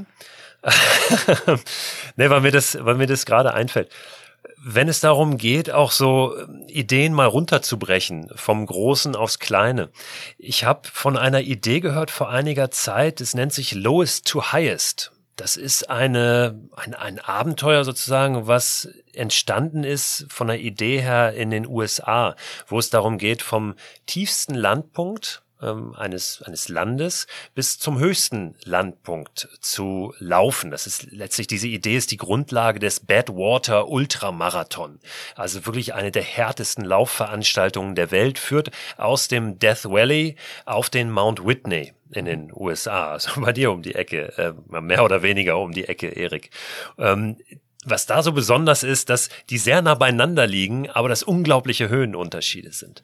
Und als ich von dieser Idee Lows to Highest gehört habe, habe ich mir überlegt, warum bricht man das nicht mal runter? Warum übertrage ich das nicht auf die deutschen Bundesländer? zum Beispiel. Und ich habe mich dann hingesetzt und habe äh, sehr lange recherchiert und geguckt, wie kriege ich diese Punkte raus und dann am Ende 16 Routen erstellt die kann man übrigens äh, bei Komoot sich alle ansehen. Lowest to Highest Routen für ganz Deutschland. Also für jedes Bundesland von dem tiefsten Landpunkt auf den höchsten Landpunkt dieses Bundeslandes. War ähm, ganz schön herausfordernd, das zu recherchieren, weil teilweise die äh, Landesvermessungsämter nicht einmal wussten, was sind die niedrigsten Punkte ihres Bundeslandes. Dann wird man nämlich oft äh, auf diese Punkte geschickt, die zum Beispiel äh, unter der Wasseroberfläche liegen. Also der, der Boden eines Sees, der Grund mhm. eines Sees. Oder es sind irgendwelche Bergwerke, die natürlich keine natürlichen äh, Punkte sind, sondern künstliche. Aber das hat funktioniert und es gibt jetzt äh, für alle 16 Bundesländer Lowest to Highest Routen die ganz unterschiedlich sind. Also von 20 Kilometer bis 400 Kilometer. Ähm, unterschiedliche Herausforderungen natürlich auch mit sich bringen. Kann man äh, zu Fuß machen, kann man mit dem Fahrrad machen. Ähm, das fand, fand ich ganz schön, dass sich ja, dass das funktioniert hat, diese Idee ein Stück weit zu übertragen. Lowest ja. to highest. Und äh, kann man gerne machen, kann man sich mal anschauen, wenn man Lust hat und da mal, da mal losziehen. Oder natürlich wieder seine eigene Idee so in dem Sinne auch runterbrechen. Der Bernd hat eine Frage oder eine Anmerkung. Hallo Bernd. Du, das Hallo. Hallo. Du hast irgendwie noch äh, helles Tageslicht im Hintergrund. Du scheinst nicht in Deutschland zu sein, soweit ich das beurteilen kann. nee, das ist tatsächlich das helle Licht in meiner Küche. Ich ah. Sitze also in meiner Küche. Das ist ein nettes Bild äh, vom Amazonas im Hintergrund. Guter Trick also nichts mit Mikroabenteuer. Ja, genau. Okay, also nicht jetzt kann ich es erkennen. Schöner Kaktus und so, ja. Okay. Ja, genau. Ne? Ein bisschen Wasser im Hintergrund. Äh, mir geht's aber gar nicht um das, um die Ferne, sondern vielmehr um die Nähe. Christo, du hast es ja eben auch angesprochen und äh, auch, auch mir geht es so, äh, ich bin beruflich sehr viel unterwegs quer durch die Republik, bin jetzt äh, beruflich in Schleswig-Holstein, wohne in Niedersachsen, habe jahrelang im Ruhrgebiet gelebt und habe an allen Orten, an denen ich beruflich war, wirklich es genossen, äh, die nähere Umgebung kennenzulernen. Und ich muss leider gestehen, also an meinem eigentlichen ersten Wohnsitz, wo ich dann am Wochenende mit meiner Frau bin, ähm, haben wir es uns jetzt ähm, tatsächlich so eingerichtet, dass wir diese Karte mit dem Umriss äh, 15 Kilometer mal äh, ausgedruckt haben und haben gesagt, natürlich gibt es da ein paar wenige Punkte, die wir äh, besuchen, die wir auch regelmäßig besuchen. Äh, das ist also direkt oben an der Nordsee gegenüber von Bremerhaven. Äh, aber wir haben ganz, ganz viele andere Dinge entdeckt. Ähm, teilweise durch ein ganz nettes Buch, was bei uns dann hieß Lieblingsorte. Gibt es für viele Regionen in Deutschland. Und einem Zeitungsartikel, der einfach hieß Unsichtbare Sehenswürdigkeiten toller Titel, äh, führte uns also auch bei uns äh, in der näheren Umgebung in der Wesermarsch an ganz tolle Orte, alte Bauernhöfe, äh, Landcafés, äh, Hafenanlagen, äh, Reste von Industriekultur. Ähm, auch da, glaube ich, gibt es unheimlich viel zu entdecken. Und äh, wenn ich halt durch die Republik unterwegs bin, bin ich äh, dann häufig mit dem Auto unterwegs, aber am Standort nutze ich dann also so etwas wie das Fahrrad oder einfach die beiden gesunden Beine, die uns dann äh, in die nähere Umgebung schicken. Also auch da einfach nochmal so eine super Motivation, eine Anregung, einfach mal um die Ecke zu gucken. Und wie gesagt, gerade am ersten Wohnsitz, ähm, ich wohne in einer Region, die auch touristisch gut erschlossen ist. Und ich glaube, viele Touristen, die bei uns in der Region sind, die haben viel mehr von dem Landstrich gesehen, wo ich jetzt seit vielen, vielen Jahren wohne. Äh, und wir nutzen tatsächlich jetzt die Corona-Zeit, meine Frau und ich, um einfach mal rauszugehen und zu gucken, was ist denn einfach in der Nähe noch. Ja, du hast dann auch einen Punkt angesprochen, der aus einem anderen Grund, glaube ich, auch nochmal wichtig ist, dass es nicht immer nur zu den Sehenswürdigkeiten geht, wo ohnehin schon viel los ist. Ähm, auch vor dem Hintergrund natürlich, dass mittlerweile einige dieser Orte regelrecht überlaufen sind, äh, gerade in der aktuellen Zeit ähm, auch aufgrund von Instagram und irgendwelchen Influencern, die dann nun äh, tolle Fotos immer an dem gleichen Ort machen und wo ganz viele hinfahren und diese Fotos aus, auch machen wollen, äh, was ja ein, ein, Wahnsinn ist und teilweise sehr, sehr ausufert. Ich glaube, das ist sehr wichtig für sich auch ähm, neue Orte zu entdecken und eben genau dahin zu gehen, wo nicht alle sind und für sich selbst ja ähm, etwas Besonderes daraus zu machen, auch wenn es jetzt nicht, vielleicht nicht die Schrammsteine im Elbsandsteingebirge sind. Ja. Aber die kann ich mir dann auch im Internet angucken sagen. Ja, da sehen die auch nicht anders aus, als wenn ich da stehe und mein Foto mache neben tausenden anderen. Letztendlich die schönsten Fotos macht man nicht mit dem Fotoapparat, sondern mit den eigenen Augen. Ja, das sind die Momente, die, die Momente sind sowieso die besten, in denen man völlig vergisst, überhaupt die Kamera rauszuholen. Das sind die besten. Ja. Klasse, vielen Dank, Bernd. Dankeschön. Birgit schreibt auch noch äh, übrigens, ein schlechter Orientierungssinn führt auch öfter mal zu Mikroabenteuern. Also auch ein kleiner Unbedingt. Man kann, äh, ich, manchmal sage ich auch, je schlechter die Ausrüstung, desto größer das Abenteuer. Ja? ähm, das, da kann man natürlich nicht auf die Spitze treiben oder sollte man nicht. Man sollte jetzt nicht mit Flipflops äh, sich in ein hochalpines Gebiet bewegen. Ja, also durchaus auch mal äh, ja, schauen, ist das wirklich jetzt noch sinnvoll, was ich da mache oder begebe ich mich vorsätzlich in Lebensgefahr? Aber ein Stück weit ist es natürlich so, je schneller man sich verläuft, äh, je schlechter man plant, desto schneller ist man im Abenteuer drin. Klasse. So, dann würde ich sagen, äh, wir kommen jetzt tatsächlich langsam äh, zum Ende. Ein, zwei Fragen könnten wir noch beantworten. Dann wäre es das so langsam. Also, wenn ihr noch was habt, sehr, sehr gerne. Jana, ich weiß nicht, ob du vorhin mal die Hand gehoben hattest. Ja. Ähm, vielen Dank für das schöne Gespräch. Was ich so bemerkenswert finde, ist, dass du in der schwierigsten Situation immer noch das Positive rausziehst und äh, da immer wieder Blickwinkel findest, sehr positiv auf die Dinge zu schauen. Ist das auch für dich eine Herausforderung? Manchmal gibt es Momente, wo du auch wirklich erstmal diesen positiven Blickwinkel suchen musst. Das ist ja auch ein Prozess, äh, der da stattfindet. Ähm, fällt dir das auch manchmal schwer oder bist du eigentlich von Natur aus so ein positiv eingestellter Mensch, der das immer direkt sieht?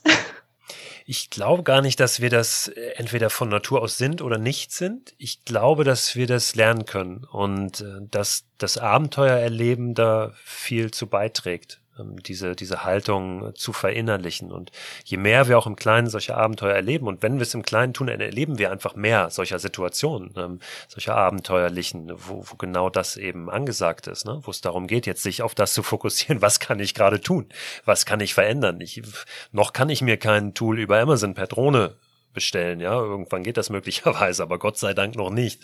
Ähm, und dann bin ich auf das zurückgeworfen, was ich da jetzt habe und muss das Beste daraus machen. Ich glaube, dass das eine ganz wunderbare Schule ist ähm, für das Leben. Und mittlerweile äh, freue ich mich fast, wenn es kompliziert wird, weil ich dann herausgefordert bin und, und schauen muss, was ich daraus mache.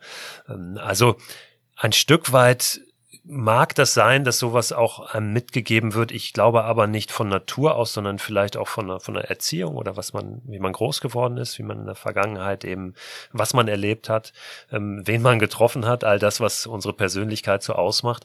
Aber ähm, wir können das lernen. Also es ist nicht so, dass man es hat oder nicht hat. Und ich glaube, das ist ganz wichtig, das immer wieder auch zu versuchen, auf das zu schauen was kann ich denn jetzt ändern? Und was kann ich nicht ändern? Und das muss ich dann akzeptieren und äh, das als Herausforderung sehen. Und, ähm, ja, das ist äh, sehr, sehr spannend, aber natürlich auch ein Prozess. Und selbstverständlich gibt es Momente, in denen fällt mir das leichter, Momente, in denen fällt mir das schwerer.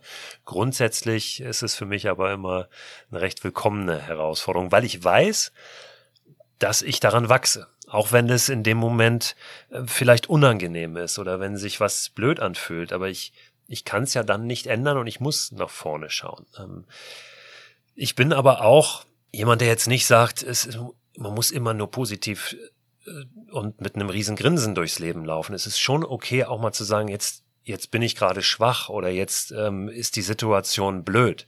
Ähm, das ist natürlich, das so ist ja das Leben ähm, und so ist auch ein Abenteuer. Aber ich glaube, wichtig ist dann irgendwann die Kurve zu kriegen und zu sagen, ja, was kann ich jetzt tun, um um da rauszukommen und was kann ich mitnehmen, um daraus zu lernen, daran zu wachsen und wenn ich das nächste Mal in so eine Situation komme, eben vielleicht so ein bisschen anders, ein bisschen besser schon aufgestellt zu sein.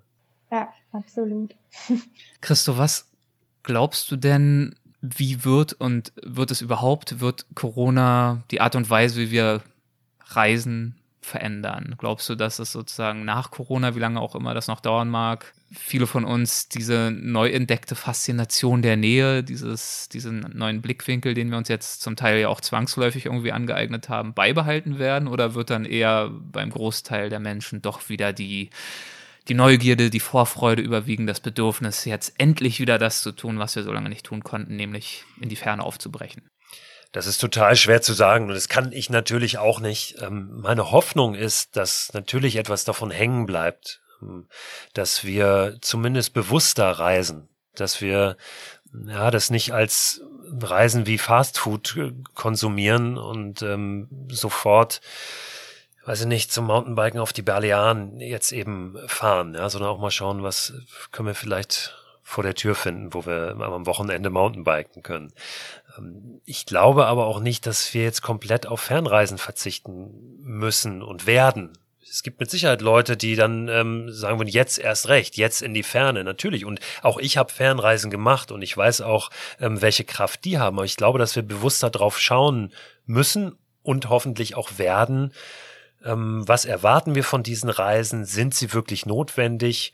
Ähm, werden sie vielleicht nicht noch wertvoller, wenn ich da nicht mit dem Flugzeug hinfliege, sondern mal versuche, das auf dem Landweg mit dem Zug zu machen. Ja? Ähm, auch wenn ich dann vielleicht weniger Zeit vor Ort habe, aber dass die Reise an sich dann viel wertvoller für mich äh, wird. Ja. Es ist sehr, sehr schwer zu sagen. Ich äh, kann nur hoffen, dass das Fliegen teurer wird, ehrlich gesagt. Das würde dazu beitragen, dass wir bewusster reisen. Ich glaube, dass der Mensch sehr bequem ist am Ende. Und natürlich, wenn das Fliegen weiterhin billig ist, also Stichwort Nachtzug auch, mit dem Nachtzug nach äh, Berchtesgaden zu fahren, das war teurer als hinzufliegen. Mhm. Und dann ist es natürlich schwierig, den Leuten zu sagen, ja, dann nimm lieber den Nachtzug. Ähm, also ich, ich hoffe, dass das sich so ein bisschen einpendelt. Ähm, dass es nicht mehr ganz so bequem wird, durch die Weltgeschichte zu fliegen, dass es ähm, etwas schwieriger wird und wir deswegen auch schon bewusster drauf schauen, weil wir müssen. Ja, ich finde, das ist ein äh, sehr wichtiger Punkt, dass es eben nicht darum geht, uns jetzt das Reisen zu vergrätzen. Da wären wir jetzt hier irgendwie auch gerade im falschen Podcast, aber dass wir uns abgewöhnen, das als Selbstverständlichkeit, äh, zu, als, als Konsumprodukt äh, zu verstehen, dass wir uns für verhältnismäßig geringe Kosten ähm, und äh, verhältnismäßig mit wenig Gedanken anschaffen können. Jedenfalls wenig im Verhältnis dazu, was sozusagen die, die Spillover-Effekte anbetrifft, also die Negativkonsequenzen, die wir als Reisende im Zweifel ja gar nicht immer selber tragen. Ja, also insofern, ich weiß es auch nicht, ich habe keine äh, Kristallkugel, das ist meine Hoffnung, äh, dass das, mhm.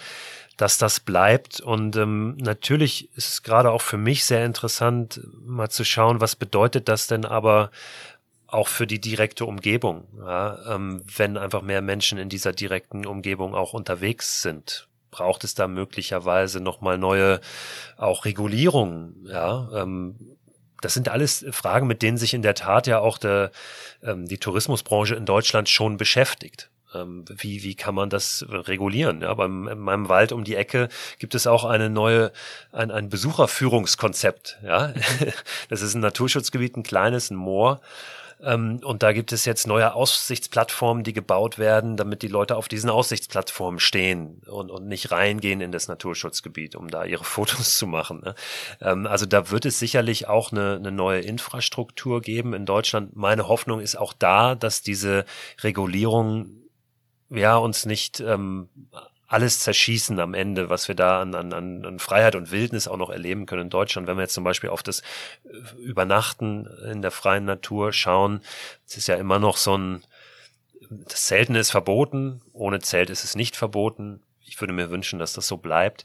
Ähm, dazu gehört aber natürlich auch, dass wir verantwortungsvoll unterwegs sind und mhm. möglicherweise ähm, dann auch mal sagen, jetzt fahren wir nicht dahin, wo alle hinfahren, sondern vielleicht mal woanders. Also auch das wird sehr, sehr interessant, wie sich das hier in Deutschland entwickelt, das, das Reisen und das Be Bewegen in der Natur.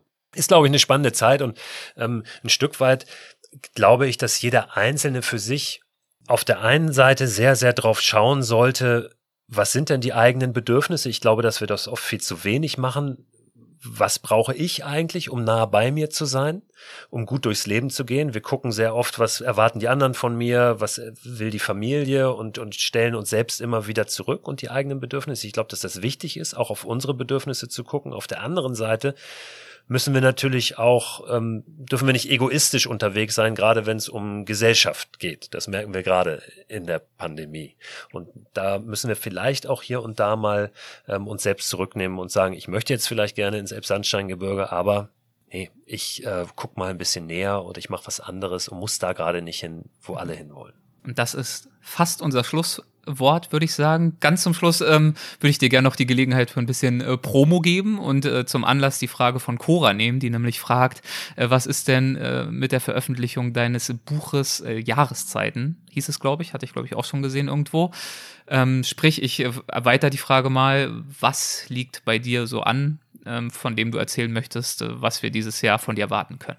Ja, es gibt in der Tat ein neues Buch, das ist auch geschrieben. Das nennt sich Mikroabenteuer Jahreszeitenbuch, sollte schon jetzt im Herbst erscheinen. Das hat aber aufgrund von äh, Terminschwierigkeiten und Abstimmung mit dem Verlag nicht geklappt, weil es auch bei Buchverlagen ja ein schwieriges Jahr war zum Teil, wo sich dann Projekte aufgeschoben haben und auch andere wieder ähm, nach hinten geschoben wurden. Es wird aber dieses Jahr erscheinen im Juli glaube ich, erscheint ein Mikroabenteuer-Jahreszeitenbuch. Also zum Spätsommer genau dann, wenn wir uns vielleicht fragen, ja, jetzt ist der Sommer vorbei, äh, wie retten wir jetzt eigentlich äh, diese Abenteuer eben auch in die kältere, in die ungemütlichere Jahreszeit. Dieses Buch wird kommen, dann werde ich Bücher selbst veröffentlichen, ähm, wieder in diesem Jahr. Das ist was, was ich schon mal gemacht habe, worauf ich mich sehr freue, weil ich gerade auch auf aktuelle Strömungen ein bisschen schneller reagieren kann. Ja, so ein Buch, das weißt du selbst, wenn man es mit einem Verlag macht, hat immer einen sehr langen Vorlauf und ich werde jetzt in diesem, in der ersten Jahreshälfte noch mindestens zwei Bücher veröffentlichen. Das wird ein Buch sein ähm, zum Stand-Up-Paddeln ähm, also Abenteuer mit dem Stand-Up-Paddleboard, was glaube ich sehr, sehr interessant ist. Ähm, und es wird ein Buch zu meinem Podcast geben. Mhm. Ähm, das wird heißen wie mein Podcast frei raus. Und ähm, da wird es auch natürlich ganz, ganz viel nochmal ähm, Persönliches geben, Inspiration, gerade auch ähm, ja so ein paar Learnings aus dieser Zeit, in der wir uns jetzt gerade befinden. Ich habe manchmal Gesprächspartner, manchmal teile ich eigene Gedanken und Ideen und ähm, ja freue mich natürlich, wenn da jemand mal reinhört in diesen Freiraus Podcast. Weiß aber, dass wir durchaus auch so eine Schnittmenge haben, also Hörer, die und Hörerinnen, die den Weltwach Podcast hören und meinen Podcast. Und das freut mich natürlich immer Auf jeden auch, Fall. auch sehr. Wunderbar, das ergibt auf jeden Fall Sinn. Und ich würde sagen, das war's äh, für diesen Abend. Ich danke euch allen fürs Dabeisein. Hat sehr, sehr viel Spaß gemacht. Mir zumindest. Ich hoffe euch auch. Und äh, ganz besonders natürlich äh, vielen Dank dir, Christoph. Vielen Dank für die Zeit und die Gedanken. Dankeschön. Danke dir, danke euch. Schönen Abend. Macht es gut. Bis zum nächsten Mal. Ciao. Vielen Dank, Christo. Vielen Dank den Mitgliedern des Supporters Clubs, die mit dabei waren. Und jetzt kommen wir zur Stimmenpost. Botschaften aus der Community. Rebecca Salentin hat sich in der letzten Folge, in der sie von ihrer Wanderung auf dem EB-Weg von Eisenach nach Budapest erzählt hat, ja etwas betrübt gezeigt über die mangelnde Freundlichkeit, die ihr in einigen ländlichen Gebieten Sachsens begegnet ist. Sie lebt ja selbst in Leipzig, sie liebt die Stadt, aber bei ihrer Wanderung war sie, was die zwischenmenschlichen Begegnungen anbetrifft, dann doch ein ums andere Mal ernüchtert und äh, hat uns das auch ganz unumwunden erzählt. Ich hatte da insgeheim schon erwartet, beziehungsweise fast auch befürchtet, oh je, da werden jetzt die Tiraden und Beschwerden der sächsischen Patrioten auf mich niederprasseln, da werden sich sächsische Hörer und Freunde Sachsens melden und energisch widersprechen. Äh, nun ja, also lasst euch überraschen. Die erste Stimmenpost, die mich auf die Folge mit Rebecca hin erreicht hat, war jedenfalls diese hier von Tobi. Ich äh, spiele euch einen kleinen Auszug daraus vor. Ja, hallo Erik, hier ist der Tobi. Und zwar wollte ich mal was zu den krummlichen Sachsen sagen. Ich wohne an der Grenze zu Sachsen, 70 Kilometer von Leipzig entfernt, dörflich. Und es ist wirklich so, sobald wir spazieren gehen, Gassi gehen, wandern gehen, was wir ja jeden Tag machen, Radfahren jeden Tag, sind wir eigentlich jeden Tag in der Natur.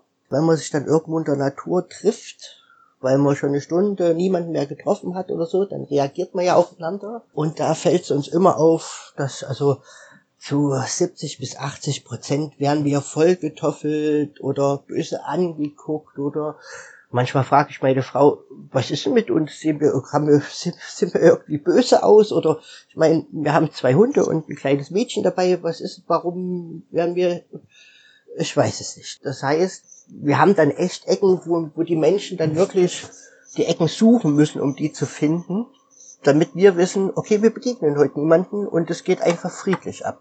Aber diese einzelnen Begegnungen unterwegs, die machen unseren Alltag echt schwer, weil die immer wieder so negativ aufgeladen sind, so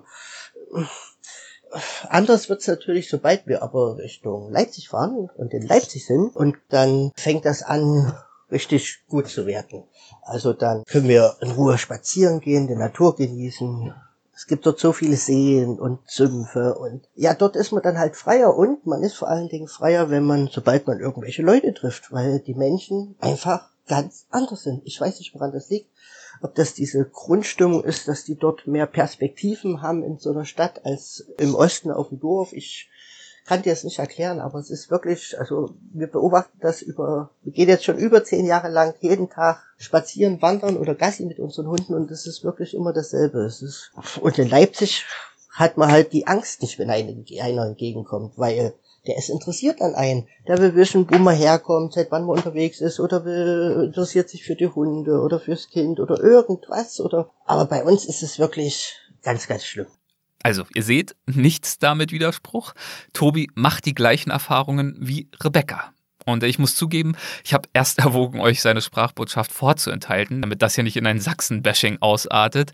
Aber it is what it is. Äh, das äh, ist nun mal das, was ich als Rückmeldung erhalten habe. Aber dann, Gott sei Dank, eine weitere Stimmenpost. Dieses Mal von Klaus. Es geht um unsere beliebte Kategorie des Scheiterns auf Reisen und um eine Radtour und um Sachsen. Hallo, lieber Erik. Ich habe gerade eine Folge 177 mit Rebecca Salentin gehört, zu Fuß auf dem EB-Weg. Das äh, ja auch wieder eine wunderbare Folge. Und ich möchte Sie zum Anlass nehmen, auch einmal äh, zum Dauerbrenner Scheitern auf Reisen beizutragen und gleichzeitig noch etwas für die Sachsen zu sprechen. Ähm, und zwar ist das auch schon eine Weile her. Ich war da, habe damals eine Radtour gemacht, noch mit drei anderen Jungs zwischen 16 und 19 Jahren. Wir wollten in den Osterferien in elf Tagen von Berlin nach Prag und wieder zurückradeln. Und ja, war ein recht ambitioniertes Ziel. Wir sind grandios gescheitert an vielerlei Stellen. Es hat ähm, zum Beispiel am zweiten Tag angefangen zu schneien, was für so eine Radtour auch nicht äh, förderlich ist. Es war wirklich bitter, bitter kalt. Dann ist am dritten Tag meine Pedale gebrochen. Äh, am vierten Tag haben wir halt festgestellt, wenn man ambitioniert ist und man schnell fahren möchte, sollte man trotzdem nicht auf der Karte den kürzesten Weg wählen, weil der kürzeste Weg auf der Karte ist nicht immer der schnellste Weg in der Realität. Wir haben so viele Berge mitgenommen, hoch und runter. Da sind auch wir als doch äh, durchtrainierte Jungs schnell in Schwitzen geraten und äh, ordentlich hinter dem Zeitplan gefallen. Was dann aber wirklich dazu geführt hat, dass wir vorzeitig umdrehen mussten, war dann eine erneute Panne. Äh, mir ist zum zweiten Mal das Fahrrad kaputt gegangen und äh, die Gangschaltung hat so dermaßen entschärft, dass ich gar nicht mehr treten konnte und quasi von meinen äh, Mitfahrern geschoben werden musste. Und waren wir leider auch in dem Moment doch weiter entfernt von dem nächstbesten äh, Örtlichkeiten und besonders weit entfernt vom nächsten, nächstbesten Fahrradmechaniker. Und dass wir irgendwie in, naja, zwei, drei Stunden quasi mein Fahrrad anschieben mussten, bevor wir dann eine Stadt erreicht haben, wo laut Karte auch ein Fahrradmechaniker eingezeichnet war. Den haben wir dann auch frohen Mutes sofort angesteuert und hoffen, dass das alles kein Problem ist, schnell zu reparieren und wir dann weiter können. Das Problem war, dass wir natürlich schon gefühlt am zweiten Tag das Zeitgefühl verloren hatten und nicht mehr auf dem Schirm hatten, dass dieser Tag gerade ein Sonntag war. Und es war nicht nur ein Sonntag, es war auch noch Ostersonntag. Und auch in Sachsen hat an Ostersonntag kein Fahrradladen, kein Fahrradwerkstatt auf, sodass wir dann da vor diesem Fahrradladen standen und nicht hin und her wussten, was sollen wir nun tun. In dem Moment kam auch äh, eine ältere Dame mit ihrem Hund vorbeigelaufen, hat natürlich sofort gesehen, dass wir ein Fahrradproblem hatten und meinte frohen Mutes, oh, falls ihr Hilfe braucht, der Fahrradmonteur wohnt dort vorne um die Ecke, geht doch mal hin und fragt mal nach, das ist ein ganz lieber Herr. Dann sind wir natürlich frohen Mutes zum besagten äh, Haus gegangen, haben geklingelt, haben uns vorgestellt, hallo, wir sind äh, junge, verzweifelte Fahrradfahrer und bräuchten unbedingt Hilfe mit, unser, äh, mit unserem Fahrrad. Wir sind auf dem Weg nach Prag, was natürlich äh, mitten in Sachsen auch noch eine schöne Ansage ist. Und äh, tatsächlich kam dann auch der Fahrradmechaniker runter, hat kurz geschmunzelt, hat uns mitgenommen in die Fahrradwerkstatt, hat das Fahrrad angeguckt und meinte nach äh, circa zwei Minuten Begutachtung, jo, ich mache euch das ganz, geht mal zurück, sagt meiner Frau Bescheid, dass sie in einer Stunde wieder da wird und spielt mal eine Runde Karten.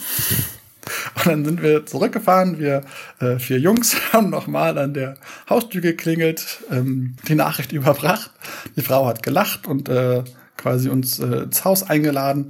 Und dann haben wir vier Stunden lang mit äh, der Frau von, vom Fahrradmonteur und den beiden Kindern die ungefähr so alt waren wie wir, vier Stunden lang Bonanza gespielt, einfach nur die Wärme genossen und einen wunderbaren Ostersonntag verbracht, bevor dann nach, naja, drei, vier Stunden der Anruf kam, ich habe euer Fahrrad repariert, kommt mal her. Und hat er ne, wirklich das Fahrrad komplett repariert, das war alles wieder super.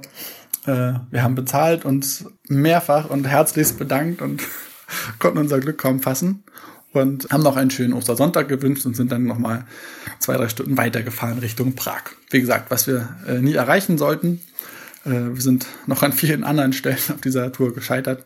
Nichtsdestotrotz war es eine wunderbare Tour und äh, ja, diese Herzlichkeit an einem Ostersonntag von einem wildfremden Mann aufgenommen zu werden und mit wildfremden Leuten einfach vier Stunden lang Bonanza zu spielen, das war eine wunderbare Erinnerung, die ich nicht missen möchte und für die ich auch gerne das Ziel Prag hergegeben habe. Ja, das soll mein kleiner Beitrag sein zum Thema Scheitern auf Reisen und ein bisschen zur Verteidigung der Sachsen. Sehr schön, Klaus. Danke. Also wir sehen, die lieben Sachsen, die guten Sachsen, die gibt es doch. Was mir natürlich ohnehin klar war, denn mein Vater stammt zum Beispiel aus Sachsen und er ist einer der Guten. Und es sind dann auch noch weitere Nachrichten von euch reingekommen, die das zusätzlich untermauert haben. Also alles gut. So viel zur Stimmpost, aber ähm, wir möchten natürlich weiterhin von euch hören. Zum Beispiel könntet ihr uns von einem Mikroabenteuer erzählen, das ihr mal erlebt habt oder das ihr auch plant. Oder ihr teilt eure Gedanken zu Christus-Ausführungen über Mikroabenteuer im Winter und zu Corona-Zeiten. Meldet euch, lasst von euch hören und zwar über unsere WhatsApp-Nummer 001 267 997 2603. Ihr findet sie auch auf unserer Website. Unter allen Beiträgen, die bis zum 10. Februar 2021 bei uns eingehen, verlosen wir ein Zelt, und zwar wahlweise für zwei oder vier Personen, das kann der Gewinner oder die Gewinnerin sich dann aussuchen, von Fritz Berger, der Nummer eins in Sachen Camping und Caravaning-Zubehör. Fritz Berger hat es sich auf die Fahne geschrieben, Kunden in jedem Campingbereich zu unterstützen. Fritz Bergers Mission ist es, alle Camper mit dem besten Zubehör auszustatten, und zwar zu einem Top-Preis-Leistungsverhältnis, sowohl mit einem breiten Filialnetz als auch online auf fritz-berger.de. Also lasst von euch hören, erzählt von euren Mikroabenteuern und beflügelt damit vielleicht auch ein wenig unsere Kreativität. Vielen Dank fürs Zuhören. Bis zum nächsten Mal. Euer Erik.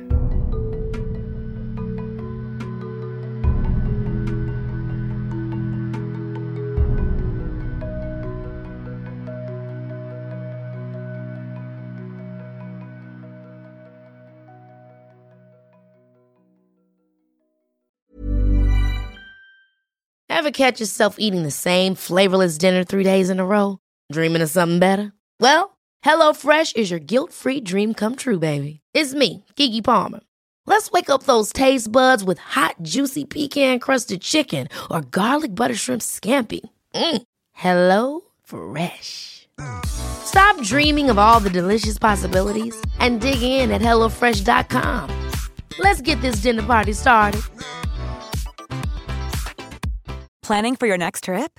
Elevate your travel style with Quince. Quince has all the jet setting essentials you'll want for your next getaway, like European linen, premium luggage options, buttery soft Italian leather bags, and so much more. And is all priced at 50 to 80% less than similar brands. Plus, Quince only works with factories that use safe and ethical manufacturing practices. Pack your bags with high-quality essentials you'll be wearing for vacations to come with Quince. Go to quince.com/pack for free shipping and 365-day returns.